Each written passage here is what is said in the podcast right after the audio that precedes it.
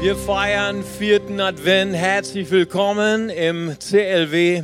Und wir feiern, dass Jesus gekommen ist. Amen. Er ist gekommen, er ist mitten in unseren Alltag gekommen.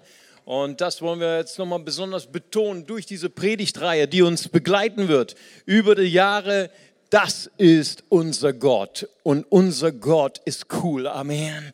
Bei unser Gott, bei dem läuft, der ist guter Gesundheit, er ist immer gut drauf und vor allen Dingen die gute Botschaft ist, wir feiern den Birthday von Jesus am Samstag, aber er, ist, er hat gelebt, er ist gestorben, aber die beste Botschaft ist, er ist auferstanden und er lebt immer noch. Amen. Und ich habe euch ein Foto mitgebracht. Genau, da stehe ich mit zwei sehr hübschen Damen. Und wir haben äh, Nis, am Dienstag habe ich noch eine Beerdigung reingeschoben bekommen.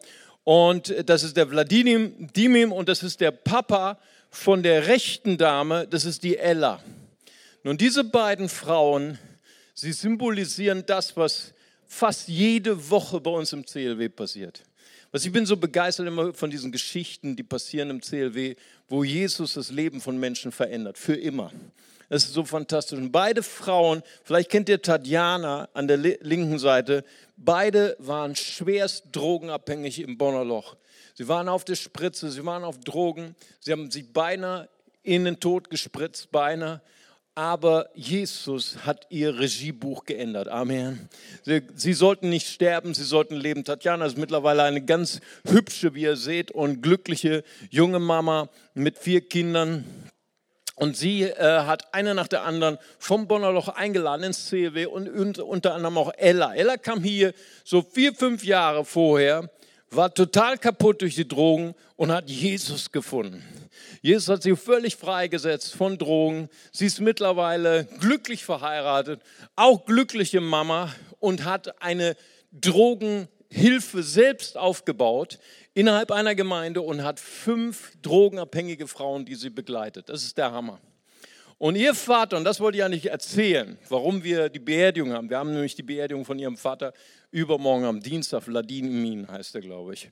Und äh, er war ganz, ganz harter Atheist. Er sagte immer von sich selbst, ich bin der härteste Atheist von allen, ne, aus Russland. Und äh, er hat es äh, sehr gelitten an dem Schicksal seiner Tochter. Es ist von einer Therapie in die andere gegangen. Kein Mensch konnte ihr helfen. Aber als sie mit Jesus in Kontakt kam und als er ihr das die Veränderung sah in ihrem Leben, dass sie völlig frei geworden ist, jetzt sogar selber eine Therapie aufgebaut hat, glücklich verheiratet ist, hat dieser Mann sich für Jesus entschieden. Dieser knallharte Atheist kam eine Zeit lang hier ins CLW bis der Herr ihn abgerufen hat. Und deswegen werden wir am Dienstag eine christliche Beerdigung haben. Ist das nicht fantastisch? Jesus tut Wunder jeden Tag fast, jede Woche im CLW. Und ich bin für, dankbar für solche Geschichten, dass Jesus uns ein brandneues Leben schenkt. Das ist übrigens der Titel unser, äh, unseres Teils, unserer Predigtreihe heute. Jesus schenkt dir ein signifikantes, ein sinnvolles, ein visionsorientiertes und zielorientiertes Leben. Ich bin begeistert davon, dass jeder Einzelne, der hier jetzt hier im Saal sitzt, jeder Einzelne von euch ist ein Unikat. Jeder Einzelne ist ein, ein Kunstwerk, ein, ein kostbares Werk von Gottes Hand. Ihr, seid, ihr habt die Handschrift Gottes in eurem Leben. Und das, äh, was wir letzte Woche be, äh, besprochen haben, haben wir darüber gesprochen, wer ist eigentlich Gott?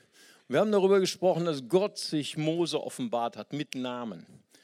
Mose wusste, woher er kam. Er wusste, wer Gott war. Aber er sagte, wer, wie ist dein Name? Und Gott hat ihm seinen Namen offenbart. Und während Mose Gott besser kennenlernte, wurde Mose selber verändert in seiner Identität. Das ist jetzt das Ziel dieser Predigtreihe, Gott ein bisschen stärker, Gott noch tiefer kennenzulernen und nicht nur Gott kennenzulernen, sondern auch transformiert zu werden. Und es ist etwas sehr, sehr Wichtiges, dass wenn wir Gott kennenlernen, dass wir, wenn wir darüber nachdenken, das ist unser Gott, dass wir erkennen, wir sind Gottes Kunstwerk. Gott hat uns wunderbar geschaffen. Wir sind ein Meisterwerk Gottes. Und er hat uns geschaffen, um seine Freunde zu sein. Er hat uns geschaffen, damit wir Gemeinschaft haben mit ihm aber er hat uns auch individuell geschaffen. So wie du bist kein anderer. Sag das mal zu deinem Nachbarn. So wie du bist kein anderer. Und keine andere. Du bist ein Unikat. Und wir meinen das heute positiv. Amen. So wie, man kann es ja auch besonders betonen. So wie du bist kein anderer. Nein, so wie du bist kein anderer. Ne? Auf die Betonung kommt es an. Ja, wir sind, wir sind einzigartig geformt. Und Gott hat uns deswegen so geformt, wie wir sind, weil er hat uns geformt für einen Auftrag. Gott hat eine Mission mit jedem Einzelnen, der hier im Saal ist. Epheser 2, Vers 10 heißt es, denn in ihm sind wir sein Gebilde, in Christus Jesus geschaffen, zu guten Werken, die Gott zuvor bereitet hat, damit wir in ihn wandeln sollen. Gott hat gute Werke für dich vorbereitet. Und er hat mächtige Werke für dich vorbereitet. Und das Tolle ist, er hat dich so geschaffen, so konstruiert, dass du diese Werke und nur du diese Werke vollbringen kannst. Weißt du, viele Christen haben die Vorstellung, dass die Erlösung, dass ich in den Himmel komme, dass das das Wichtigste ist in unserem Leben. Und ja, und das ist auch eine ganz wichtige Sache. Aber tatsächlich ist das nicht das Einzige. Wir sind nicht nur hier auf diesem Planeten, um zu warten, dass wir irgendwann in den Himmel entrückt werden oder dann sterben und dann auch eine christliche Beerdigung von Pastor Mario bekommen, nicht wahr? Vor allen Dingen auch die Jugendlichen. Ich hoffe nicht, dass ich euch beerde, sondern jemand anders dann, nicht wahr? Weil ihr viel, viel, viel älter werdet als ich, nicht wahr? Dafür sind wir nicht geschaffen, sondern 2. Timotheus 1, Vers 9 sagt, Gott hat uns gerettet und er hat uns berufen. Was ich will nicht nur mein Leben leben als Geretteter, das auch, sondern auch als Berufener. Amen. Gott hat eine Berufung. Wenn Gott für mich eine Berufung hat, dann ist wichtig herauszufinden, wofür bin ich geschaffen worden? Was ist die Bestimmung in meinem Leben? Und weißt du, manche Menschen, die wissen nicht, was eigentlich die Bestimmung ist. Viele Christen auch wissen nicht, wofür bin ich eigentlich geschaffen? Was ist das Ziel? In Offenbarung, in Sprüche 29, 18 heißt es, wenn da keine Offenbarung, keine Vision da ist, verwildert ein Volk, aber wohl ihm, wenn es die, die Stimme seines Wortes hört. Und ähm, manche Christen, sie haben nicht diese Vision für ihr Leben. Sie wissen gar nicht, dass sie für ein bestimmtes Ziel geschaffen worden sind. Und manche Christen verwechseln auch Vision von Zielen und Vision mit Zielen. Und was ist der Unterschied? Wir als Gemeinde, wir haben eine Vision, wir haben eine klare Vision, die predigen wir schon seit Jahren. Wir sagen, wir wollen alle Nationen und alle Generationen für Jesus erreichen und wir wollen sie zu hingegebenen Nachfolgern von Jesus machen. Wow, und bei uns läuft, ey. Wir haben letzte Woche haben wir hier ein Ehepaar gesegnet, das heißt ihr Kind, den Josia, vielleicht könnt ihr euch erinnern. Und äh, die Mutter ist Dänin. Das heißt also, wir werden bald unser erstes dänisches Mitglied haben im CLW. Amen. Preis dem Herrn. Ey, Jesus liebt alle Nationen. Jesus liebt sogar Dänemark. Amen. Hammer. Dänemark ist sogar ein, ein, ein, ein ist hier ein Däne, äh, der klatscht oder Hammer. Ja, und, und das ist fantastisch, dass die, diese Vision wird niemals sterben. Und klar haben wir auch Ziele für das nächste Jahr. Wir als Leiterschaft, wir haben uns klare Ziele gesetzt für 2017. Wir haben den Traum, dass jedes Mitglied in der Gemeinde, wir träumen von 80 bis 100 Prozent, sollen eine Kleingruppe besuchen. Amen. Weil so wichtig, nicht nur, dass wir Jesus folgen allein als Einzelgänger, sondern auch mit Freunden an unserer Seite. Weil es gibt Zeiten in unserem Leben, wo wir entmutigt sind und wo wir a little help of my friend, wo wir das brauchen, eine Hilfe von unseren Freunden. Deswegen ist wichtig, dass wir in einer kleinen Gruppe sind. Das Zweite ist, wir träumen von, von einer großartigen Kinderkirche im CLW. Hey Leute, nächstes Jahr, 2017, werden wir zwei wichtige Jubiläen feiern. Wir haben 15 Jahre Kita und wir haben 10 Jahre Grundschule, die wir mit der Allianz zusammen gegründet haben. Diese Gemeinde hat schon immer ein Herz für Kinder gehabt. Ja, aber wir haben von Gott nochmal neu aufs Herz gelegt bekommen mit den Eltern dieser Gemeinde, nochmal richtig Gas zu geben für unsere Kinder. Großartige Kinderkirche zu haben, wo Kinder nicht nur betreut werden, wo sie nicht nur unterhalten werden, sondern wo sie eine Begegnung haben mit Gott und für ihr ganzes Leben verändert werden. Signifikant. Und deswegen träumen wir auch von neuen, modernen, ansprechenden, attraktiven Nebenräumlichkeiten für Kinder und für Jugend. Deswegen träumen wir auch von neuem Gebäude. Amen. Das dritte ist, wir möchten gerne Leiter entwickeln. Ich spreche gerade hier vielleicht zu 200 Leuten und unter diesen 200 Leuten bin ich überzeugt, dass hier potenzielle Leiterinnen und Leiter sitzen. Und vielleicht wird sogar heute diese Predigt dazu dienen, dass etwas in dir geweckt wird, was du noch nie erkannt hast, noch nie gesehen hast in deinem Leben. Und wir träumen von einer Gemeinde, wo Menschen nicht nur weißt du, auf den Stühlen sitzen, um die Temperatur ihres Stuhles zu erwärmen, sondern wo sie ein, eine Atmosphäre finden in einer Gemeinde, wo sie gefördert und gefordert werden und das Potenzial in ihrem Leben entdecken. Und wir träumen, dass unsere Leiterschaft, wir haben im Moment circa 100 Leiter und Leiterinnen, dass wir das verdoppeln können bis zum nächsten Jahr, bis 2018. Das sind die Ziele. Was aber Ziele sind etwas anderes als Vision. Ziele können wir messen. Ziele können erreicht werden. Irgendwann können wir messen, ja, wir haben tatsächlich 100 Leiter entwickelt. Tatsächlich, wir haben 80 Prozent der Gemeinde gehen in eine Kleingruppe. Und das ist das Ziel abgehakt. Aber wir brauchen mehr als Ziele. Wir brauchen eine Vision in, unsere, in unserem Leben, in einer Gemeinde, die uns begleitet durch unser ganzes Leben. Das ist hochinteressant. Man hat das Leben von verschiedenen Astronauten be äh, be betrachtet, die auf dem Mond gelandet sind. Und dann sind sie wieder zurückgekommen. Und vielleicht könnt ihr euch noch erinnern, naja, die jüngere Generation nicht, aber so meine Generation, ne? also wir hatten noch, also da war ich vier, fünf Jahre alt, meine Großtante hat mich gehütet, weil ich hatte irgendwie Mandelentzündung oder keine Ahnung, was ich hatte. Und dann hat sie mich morgens um vier aus dem Bett geworfen. Ich war sauer ohne Ende. Und dann mussten wir Fernsehen gucken. Und da war ein schwarz-weiß, könnt ihr euch nicht mehr vorstellen, damals wir hatten schwarz-weiß Fernsehen. Ne, das, das waren noch Zeiten. Ne? Und dann haben wir die äh, Mondlandung von Armstrong gesehen. Ne? Für mich nur ein kleiner Schritt, ein großer Schritt für die Menschheit. Ne? Und das hat sich bei mir eingebrannt, meine Kinderseele. Und diese Astronauten haben die ganzes Leben nur für eine Sache trainiert, nur für eine Sache gelebt, einmal zu diesem Mond zu fliegen und wieder heil zurückzukommen. Und viele, die das erreicht haben, von diesen Astronauten, nachdem sie ihr Ziel erreicht haben, sind sie Alkoholiker geworden, sind ihre Ehen zerbrochen, sind ihre Familien zerbrochen. Weil was war das Problem mit ihnen? Sie hatten ein Ziel in ihrem Leben, dann haben sie dieses Ziel erreicht und dann hatten sie keine Vision mehr. Und deswegen, wir brauchen eine Vision, die uns begleitet unser ganzes Leben. So geht es manchmal auch mit Gemeinden. Gemeinden, die nur ein Ziel haben, wir wollen ein neues Gebäude bauen, sind dann manchmal zerbrochen, nachdem sie das Gebäude gebaut haben. Hey, aber uns wird das nicht passieren, weil CLW hat keine Vision, nur ein Gebäude zu bauen. Wir werden ein Gebäude bauen, sondern wir wollen die Gesellschaft in Bonn verändern, international. Amen. Und das andere ist auch manchmal, auch Ehepaare, auch christliche Ehepaare zerbrechen manchmal.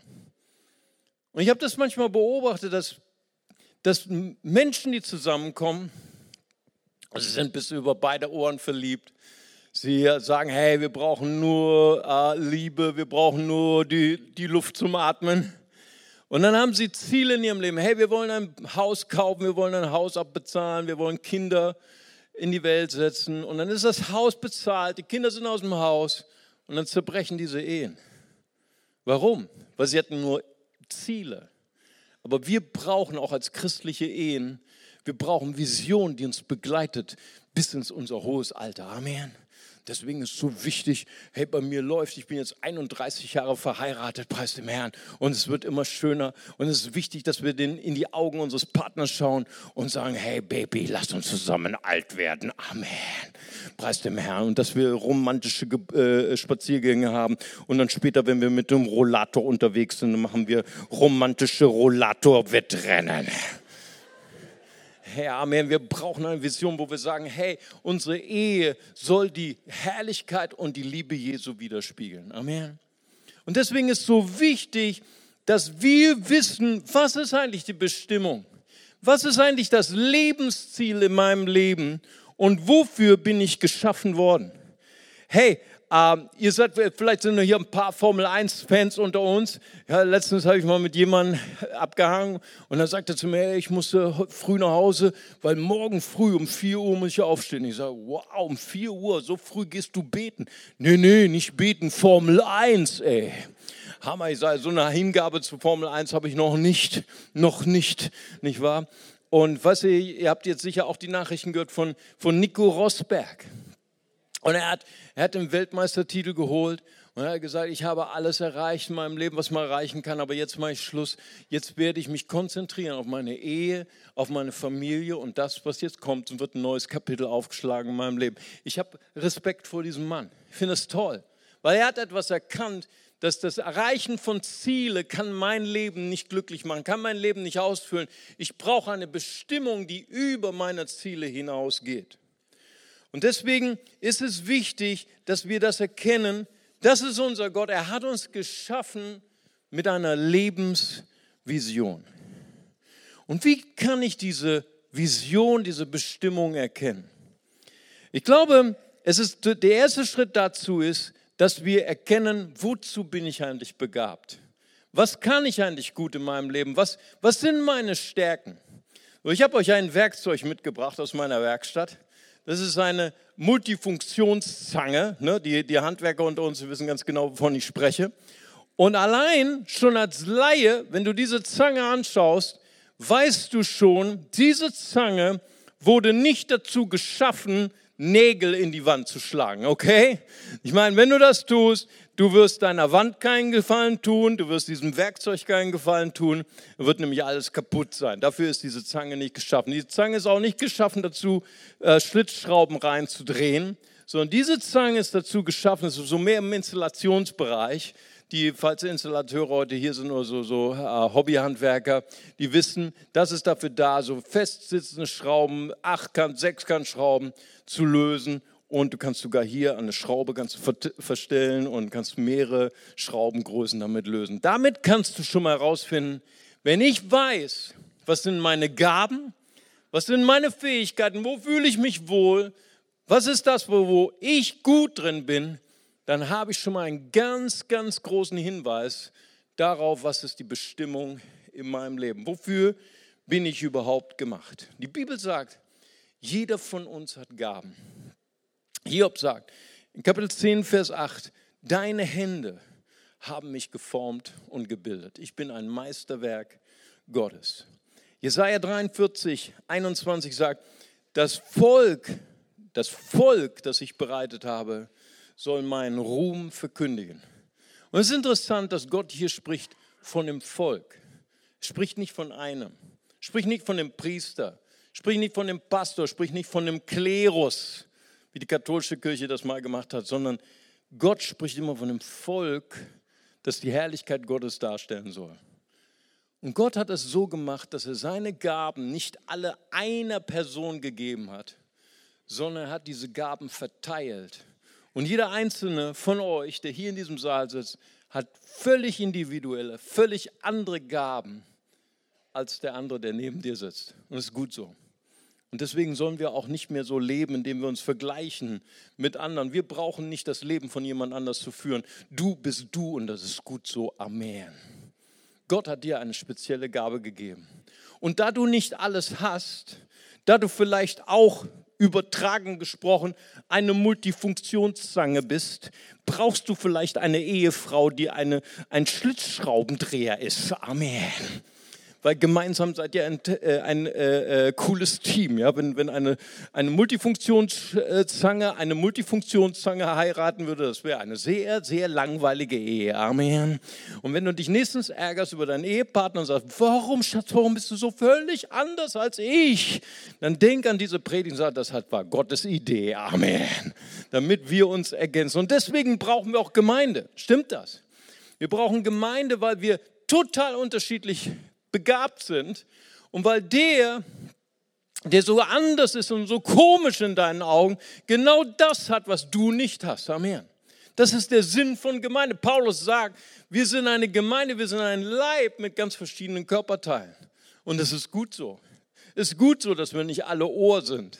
Es ist gut so, dass wir nicht alle Fuß sind, sondern dass wir verschieden sind und deswegen danke für den, der anders ist als du. Amen. Dann gibt es manchmal auch Stress in der Gemeinde, oder? Ne, dann gibt es äh, den, den, berühmten Stress zwischen äh, Pastor und Evangelist. Ne? Kennt ihr, kennt ihr den? Pastor spricht immer von Wichtigkeit von Gemeinde, Gemeinde, Ehe, Familie, Kleingruppe. Ne? Und dann kommt der, der Evangelist, der auf die Bühne springt und sagt, ey, was ist los mit euch? Wieso sitzt ihr hier? Ne, Gerade fährt wieder ein Auto voll besetzt mit fünf Leuten, fahren voll in die Hölle. Ne? Und wir sitzt hier und, und hört euch Gottes Wort an. Wir müssen alle raus ne? und die Welt evangelisieren. Ne? Und die beiden sind nicht immer so in den Haaren. Aber wenn beide entdecken, dass sie sich ergänzen, dann können sie gemeinsam etwas erreichen für Gott. Amen. So, und ähm, weißt du, vielleicht sitzt jemand hier, der sagt, ich weiß aber überhaupt nicht, was ich gut kann. Ich habe eigentlich überhaupt keine Gabe. Ich kann nichts wirklich gut. Hey, dann möchte ich dich ermutigen und sagen, es mag vielleicht sein, dass du das denkst. Es mag vielleicht sein, dass du das fühlst, du hast keine Gabe, aber es gibt es einfach nicht, dass jemand nicht begabt ist. Ich habe letztens gelesen, sogar Mistkäfer sind begabt. Amen, das ist der Hammer, wa? Boah, ey, das habe ich, das ist wirklich, gibt es eine Studie, die ist jetzt schon ein paar Jahre alt und die sagen, Mistkäfer haben eingebaut ein Navigationssystem und können nachts anhand der Konstellation der Milchstraße können sie ihren Weg finden. Ist das nicht der Hammer? Das ist Wahnsinn. Ich dachte, Mistkäfer sind immer nur für eine Bestimmung bestimmt für Mist, nicht wahr? Ne, ey, aber wenn ein Mistkäfer ein Milchstraßennavigationssystem hat, ey, wie viel mehr sind wir begabt? Amen. Rick Warren sagt in seinem Buch äh, Kirche mit Vision, der durchschnittliche Mensch hat 500 bis 700 verschiedene Fähigkeiten. Wir müssen es nur entdecken. Wir müssen es nur herausfinden. Und die Bibel sagt in Römer 12, Vers 3 bis 6, wir haben verschiedenartige Gnadengaben. Nach der uns verliehenen Gnade lasst sie uns gebrauchen. Es ist wichtig, dass wir hineinkommen in diese Zone der Gnade, die uns gegeben worden ist. Was für viele Christen, sie versuchen sich in Dingen, die sie nicht gut können und denken, ja, das, das ist so, da geben wir Gott besondere Ehre. Ich weiß, als ich angefangen habe, äh, äh, Gott zu dienen. Und ich habe damals E-Gitarre gespielt. Ich wollte immer, mein großes Ziel war, in einer Punkband zu spielen. Ich war, war nämlich früher Modepunker, ja, also nicht, nicht, richtig, aber so Modepunker war ich gewesen. Aber ihr seht, ich transformiere immer mehr dazu, nicht wahr? Aber egal, Spaß beiseite. Und äh, damals habe ich angefangen in unserer Lobpreisband und ich war kein guter Gitarrist. Ja, meine Frau kann das bezeugen. Und an eines, eines Gottesdienstes habe ich dann meine Gitarre in den Gitarrenhalter gestellt und dann soll ich ein Zeugnis geben und dann habe ich das irgendwie so ungeschickt gemacht und vor der ganzen Gemeinde ist der Gitarrenhalter umgekippt und der, der, der Hals ist abgebrochen. Ne? Und das war total peinlich und mein Zeugnis gegeben, brav und so weiter. Und es war so, wie Gott zu mir sprach, deine Karriere als E-Gitarrist im Lobpreis ist zu Ende. Und sie war zu Ende. Amen. Und heute bin ich dankbar und ich glaube auch die meisten Leute in der Gemeinde sind dankbar. Amen dass sie diese Gabe nicht lange ertragen mussten. Und deswegen glaube ich einfach, es ist wichtig, dass wir hineinkommen in die Zone der Gnade. Hey, was kannst du gut? Wo fühlst du dich wohl? Was ist deine Stärke? Und damit können wir Gott Ehre geben, indem wir das tun, wofür wir geboren wurden. Amen. Wie kann ich herausfinden, was meine Gaben sind? Der erste Punkt ist, hab Gemeinschaft mit dem, der dich geschaffen hat. Hey, wenn meine Uhr kaputt ist, dann bringe ich sie nicht zum Metzger, dann bringe ich sie zum Uhrmacher. Amen. Das ist ziemlich, ziemlich logisch. Ja? Wenn du nicht weißt, was deine Begabung ist, wenn du dich heute fragst, hey, was ist eigentlich das, was, was mich ausmacht, was, was mich zum Unikat macht, dann hab viel Gemeinschaft mit dem, der dich geschaffen hat. Und Jesus hat es genauso gemacht. Hey, überleg mal, Jesus, wir feiern am Samstag seinen Birthday. Wir feiern seine Geburt. Das ist ein Wunder. Jesus geboren von einer Jungfrau durch die Kraft des Heiligen Geistes. Hey, es ist immer wieder wunderbar, Weihnachten zu feiern. Amen. Wirklich auch zu wissen, was das bedeutet. Und Jesus, sein Geist wohnte für 33 Jahre in einem schwachen Leib. Und der Hammer ist, er hat all sein Reichtum hinter sich gelassen. Er hielt es nicht fest, heißt es in Philippa 2, Gott gleich zu sein. Er zog seine göttlichen Attribute, seine Allmacht, seine Allwissenheit, seine äh, äh, Allgegenwart und seine Ewigkeit zog er aus und er wurde geboren als ein schwacher Mensch. Und er hatte ein total Otto normal Leben wie du und ich und wurde Zimmermann. Und hat den Leuten ihre Fenster gebaut, ihre Türen gebaut, ihr Dach gedeckt. Das war sein Job. Über 30 Jahre. Und der Hammer ist, er tat kein einziges Wunder, außer dass er ohne Sünde lebte. Und erst als er getauft wurde im Jordan, wurde er auch getauft mit dem Heiligen Geist. Und er fing an, Kontakt, und er fing an, Gemeinschaft zu haben mit dem Heiligen Geist. Und dann ging es los. Dann kam ein Wunder nach dem anderen und kam Heilung, Zeichen und Wunder. Und er tat das als ein schwacher Mensch in der Gemeinschaft mit dem Heiligen Geist. Er wurde uns gleich in allen Dingen aber nicht so, wie manchmal so Christen sich die Gemeinschaft mit dem Heiligen Geist vorstellen. Nicht so, ja, ich habe mein Projekt Heiliger Geist, jetzt segne das mal. Sondern Jesus machte sich abhängig vom Heiligen Geist. Das heißt in Markus, dass der Heilige Geist ihn in die Wüste trieb. Das griechische Wort gibt sogar die Impression, dass er ihn hinaus warf in die Wüste. Hey, er gab ihm nicht einen Platz in der größten Kirche in Jerusalem, sondern er führte ihn durch die erste große Herausforderung. 40 Tage Fasten in der Wüste Judäas, das ist kein, kein äh, Zuckerlecken. Ey, als ich mit 18 Jahren getrennt bin durch äh, Israel, wollten wir mal irgendwie, so eine totale Schnapsidee, wir wollten auch mal siebenmal um Jericho. Und das war mitten im Sommer, 40, 50 Grad äh, Celsius. Und dann hat, ist uns das Wasser ausgegangen. Und ey, da hatten wir auch Visionen, aber nicht von Gott, du. Weißt du, Herrn. Bis uns irgendwelche äh, Palästinenser aufgegabelt haben in ihren Zelten, Beduinen, und die haben uns erstmal was zu trinken gegeben aus so, so ganz stinkenden äh, Dosenbehältern. Das war der schönste Trunk, den ich je getrunken habe. Aber wenn du verdurstet bist, hey, alles schmeckt, alles. Naja, gut, das ist eine andere Geschichte, was wollte ich eigentlich erzählen? Okay, und, äh, und weißt du, ähm, Jesus, er war da in der Konfrontation mit dem Teufel. Und ich glaube, dass, ich möchte das einfach als Ermutigung sagen für manche, die heute hier sitzen, heute Mittag.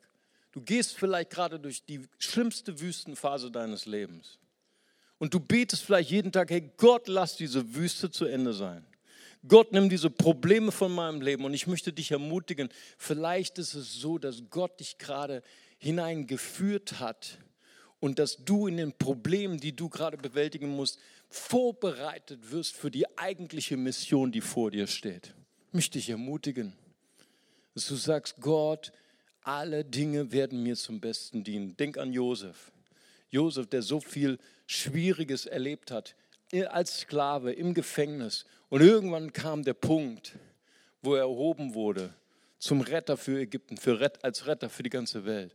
Und als seine Brüder kamen und er sie wieder sah und er die Möglichkeit hatte, sich bei ihnen zu rächen, sagte ihr habt es für böse erachtet, aber Gott hat es für Gutes geplant. Amen. Alle Dinge, durch die wir gehen, haben einen Zweck und werden uns zum Besten dienen, selbst negative Dinge. Wie können wir unsere Gaben entdecken? Gemeinschaft mit dem Heiligen Geist, indem wir mit dem Heiligen Geist durch die Krisen unseres Lebens gehen, durch Leiter und Mentoren. Ich meine, schauen wir das Leben von Jesus an. Jesus, er predigte nicht nur vor den Massen, er heilte nicht nur, sondern er verbrachte Zeit mit seinen zwölf Jüngern. Er hat mit ihnen gefrühstückt, ist mit ihnen gewandert, er hat die Nächte mit ihnen verbracht, hat sich auch oft über sie geärgert aber er hat mit ihnen abgehangen, hat sie gelehrt, wo sie 3000 Fragezeichen hatten. Aber das war sein, seine Lieblingsbeschäftigung, Menschen zu Jüngern zu machen. Das ist eines unserer Hauptziele für 2017. Weißt du, manchmal brauchen wir einfach Leute, die in unser Leben kommen, Mentorinnen oder Mentoren, die uns nicht nur fördern, die uns auch herausfordern. Weißt du, ähm, bevor ich mein altes Haus gekauft habe, und kaufe nie ein altes Haus, und äh, das hat mir damals keiner gesagt, aber ich habe ein altes Haus gekauft. Und dann haben wir das renoviert und sind eingezogen. Und dann wollte ich einfach nur ein Bild aufhängen und ich nehme meine, meine Bosch äh, Elektrohammer und wollte einfach nur ein Loch bohren. Und weißt du, diese alten Wände, die von diesem Gründerstil, ja, die knallharten Ziegelbausteine mit diesem butterweichen Putz, okay? Und dann bin ich dann da rein und boom, es war ein Riesenloch drin, ja? Weil das, der Bohrer ist einfach abgeprallt von diesem, von diesem harten Stein und in diesen butterweichen Zement reingegangen. Boah, ich habe mich voll geärgert. Ich habe Worte gesagt, die man als Pastor eigentlich nicht sagen darf. Die werde ich jetzt auch nicht wiederholen und auch wenn du mich nachher fragst, werde ich auch nicht sagen und so weiter. Und dann kam irgendwann mal mein Schwiegervater und er kam nach dem rechten Schauen. Und dann hat er diese Löcher gesehen und sagt, hey, was ist das? Ja, was ist das? Da habe ich mich noch mehr geärgert. Und dann hat er, und vorher bevor ich dieses Haus gekauft habe, hat er mir ein Werkzeug geschenkt, das war ein Körner. Nun, kein Mensch hier in diesem Saal, glaube ich, weiß, was ein Körner ist. Höchstens so, so absolute Baufreaks, ja. Und ein Körner ist einfach ein Griff mit vorne ein, eine Spitze, eine ganz harte und scharfe Spitze. Und ich konnte damals nichts anfangen, so wie ihr auch nichts da, und habe irgendwo in der Werkstatt versenkt, unter meinen ganzen Werkzeugen. Und dann sagt er, als er dann gesehen hat, diese Krater, die ich da produziert habe, hat er gesagt, wo ist der Körner?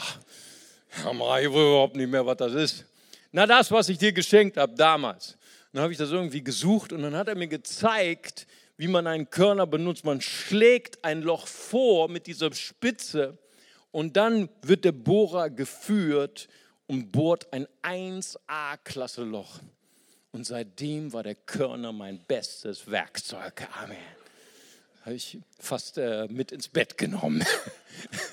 das ist nicht wahr, aber ich versuche dir zu nahe zu bringen. Hey, wenn du erkennst, wofür du wirklich geboren bist, brauchst du vielleicht manchmal Leute, die in dein Leben kommen, die dich lieben, die dich beobachten, die für dich beten und die dich fordern und sagen, hey, überschreite mal deine Komfortzone. Mach mal etwas, was du nie gewagt hast. Wir brauchen, und deswegen brauchen wir Mentorship. Deswegen sagt Paulus zu Timotheus im 1. Timotheus 4,14: Vernachlässige nicht die Gnadengabe, die in dir ist, die dir gegeben worden ist durch die Prophetien mit Handauflegung der Ältestenschaft. Wir brauchen Leute, die uns nicht nur ermutigen, sondern Leute, die auch zu uns sagen: Hey, wage mal etwas, was du noch nie gemacht hast. Wage mal einen Schritt zu machen auf das Wasser. Das dritte, wie finden wir unsere Berufung? Durch Gemeinschaft mit dem Heiligen Geist, durch Mentoren und durch das Erbe in unserer Familie. Weißt du, Paulus tat das mit Timotheus. Im 2. Timotheus 1,5 sagt er, denn ich erinnere mich des ungeheuchelten Glaubens in dir, der zuerst in deiner Großmutter Lois und in deiner Mutter Eunike wohnte. Ich bin aber auch überzeugt, auch in dir. Manchmal stehen wir mit unserer Familie auf Kriegsfuß. Wir sehen immer nur die negativen Dinge, die wir übertragen bekommen haben von unseren Eltern, Großeltern. Wir sehen manchmal nur das Negative, so ist der Mensch. Und wenn der Heilige Geist uns erfüllt und wenn wir die richtigen Mentoren in unserem Leben haben, dann schauen wir mit Wertschätzung auf unsere Familie. Wir machen einfach mal ein Blatt, zwei Spalten, Gaben des Vaters, Gaben der Mutter, Beruf der Mutter, Beruf des Vaters, Großmutter, Großmutter und so, Großmutter, Großvater. Und wir schauen einfach mal, was für Gaben, was für Berufe sie hatten. Und das ist ein Segen für uns, weil wir spüren manchmal nicht, dass Gott solche Dinge benutzt, um einen Mantel, der uns gegeben worden ist, der nie aktiviert worden ist, um es freizusetzen in unserem Leben. Und das Letzte, wie kann ich meine Gaben finden? durch Frust. Wow, das ist mein letzter Punkt, durch Frust. Ich weiß nicht, ob Leute hier sind heute, die Frust haben. Aber wenn du heute Frust hast, dann ist ein Wort für dich. Ja. Manchmal ist es so, wir gehen durch frustrierende Zeiten, wo wir konfrontiert sind mit unseren eigenen Fehlern, wo wir konfrontiert sind mit unseren eigenen Begrenzungen, wo wir konfrontiert sind mit Problemen, die uns fertig machen wollen. Und gerade diese Zeiten sind oft Zeiten, die in uns etwas triggern, was wir vorher nie gesehen haben. Deswegen trainieren auch Hochleistungssportler. Sie trainieren bis an ihr Limit und bis über ihr Limit. Weil erst wenn sie über ihr Limit gehen, erwecken sie die Gaben, die Fähigkeiten, die verborgen in ihnen waren. Wenn wir in unserer Komfortzone bleiben, wenn wir in unserer Gemütlichkeit bleiben und wenn wir uns nie fordern lassen, wird wahrscheinlich nie diese Gaben hervorgebracht, die in uns hineingelegt worden sind. Und deswegen möchte ich die ermutigen heute Mittag, die vielleicht gerade durch den größten Frust ihres Lebens gehen, zu sagen, ich sage Ja zu meiner Situation. Ich möchte gerne dass Römer 8, 26 in meinem Leben wahr wird. Alle Dinge, alle Dinge werden uns zum Besten dienen. Ich möchte euch erinnern an den Missionsauftrag von Jesus. Jesus sprach zu seinen zwölf Aposteln. Er sagt, geht hin in alle Welt, macht alle Nationen zu Jüngern. Hey, und was haben die Apostel gemacht? Sie waren in Jerusalem bei Mama und haben Kaffee getrunken und haben Käsekuchen gegessen. Ja? Die Gemeinde hatte eine gute Zeit. Die Gemeinde waren tausende von Leuten. Es waren noch die, die guten alten Zeiten von Jerusalem. Und dann schickte Gott dieser Spielverderber eine große Verfolgung und die ganze Gemeinde wurde zerschmettert. Die ganze Gemeinde wurde zerstreut. Und die Zerstreuten gingen hin in alle möglichen Städte, unter anderem nach Antiochia eine der Vorbildsgemeinden für unsere Gemeinde. Warum? Weil sie international ist, weil sie internationale Leiterschaft hatte und weil sie einen internationalen Missionsauftrag hatten. Paulus wurde von dieser Gemeinde ausgesandt bis nach Europa. Und diese Gemeinde wurde gegründet durch die Zerstreuten. Nun, wer sind die Zerstreuten? Apostelgeschichte 11, Vers 19. Die Zerstreuten sind die, die durch Gewalt alles verloren hatten, ihre Heimat, ihre Gemeinde, die guten alten Zeiten. Es waren Leute, die vielleicht traumatisiert waren, Leute, die viele Schwierigkeiten hatten in ihrem Leben. Und Gott hat genau diese Leute gebraucht. Und ich möchte dich ermutigen, wenn du vielleicht sagst, heute Mittag, hey, ich würde so gerne, dass Gott mich gebraucht. Ich würde so gerne, dass Gott mich gebraucht, aber meine Kindheit ist zerbrochen. Mein Leben ist zerbrochen, meine Ehe, meine Familie ist zerbrochen. Ich habe verschiedene Brüche gehabt in meiner, in meiner Karriere. Gott kann mich nicht wirklich gebrauchen. Dann würde ich dich gerne ermutigen.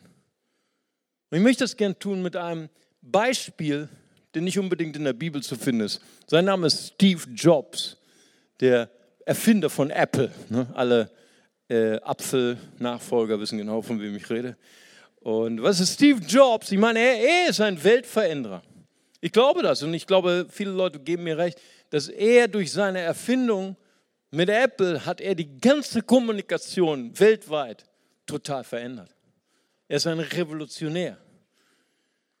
Aber wenn du sein Leben anschaust von außen, dann denkst du, wow, woher hat er die Power, das zu machen? Weil als er geboren wurde, seine Eltern waren total überfordert mit seiner Geburt und haben ihn zur Adoption freigegeben. Er ist aufgewachsen im Kinderheim als ungewolltes Kind. Und dann hat er diesen Traum in seinem Herzen verspürt, diese riesige Vision, die Welt zu revolutionieren durch die sozialen Netzwerke, durch seine Erfindung. Und er hat Macintosh erfunden und hat diese Firma gegründet. Und die eigene Firma, die er gegründet hat, hat ihn gefeuert. Das ist der Hammer. Er war arbeitslos. Und dann ist er, warte, ich habe mir das notiert, ist er 1998 ist er wieder zurück in seine Firma und hat, hat dort, ist dort wieder in die Leiterschaft. Und dann hat er diese genialen Ideen gehabt. iMac, iPod, iPhone, iPad. Das ist jetzt keine Werbeveranstaltung. Brauchst du keine Sorgen machen. Und hat die Welt revolutioniert. Und dann hat er Diagnose bekommen, ihr Leib ist voller Krebs. Wow. Und dann hat er auf einem Campus gesprochen, vor Hunderten von Studenten. Und dann hat er gesagt, ich habe etwas gelernt, als ich diese Diagnose bekommen habe, Krebs. Sie werden bald sterben. Er hat gesagt, für mich war es so transformierend zu sehen, mein Leben ist zerbrechlich. Mein Leben ist begrenzt. Und es hat mich motiviert, dem Ruf meines Herzens zu folgen. Wow, ich möchte es biblisch sagen. Paulus sagt,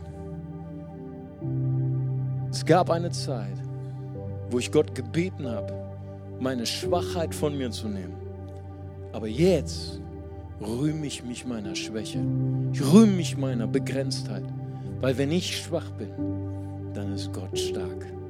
Und ich möchte dich heute ermutigen. Und ich glaube, der Heilige Geist möchte dich ermutigen, wenn du durch die härteste Zeit deines Lebens gehst, wenn du durch eine Krisenzeit gehst, wenn du durch deine Wüstenzeit gehst.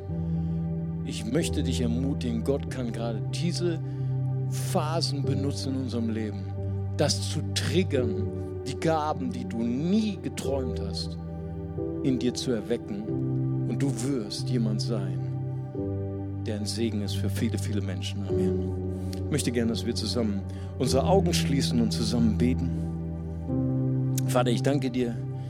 Es ist für mich so eine große Ehre, so ein großes Vorrecht, Herr, zu so vielen Menschen heute gesprochen zu haben. Menschen, die alle ein Unikat sind, alle ihre Geschichte haben, alle ihre Brüche haben, ihr Versagen, ihre Schmerzen. Und Vater, ich danke dir dafür, Herr, dass du heute hier bist durch deinen Heiligen Geist und dass du heute Menschen transformierst durch die Kraft deines Geistes.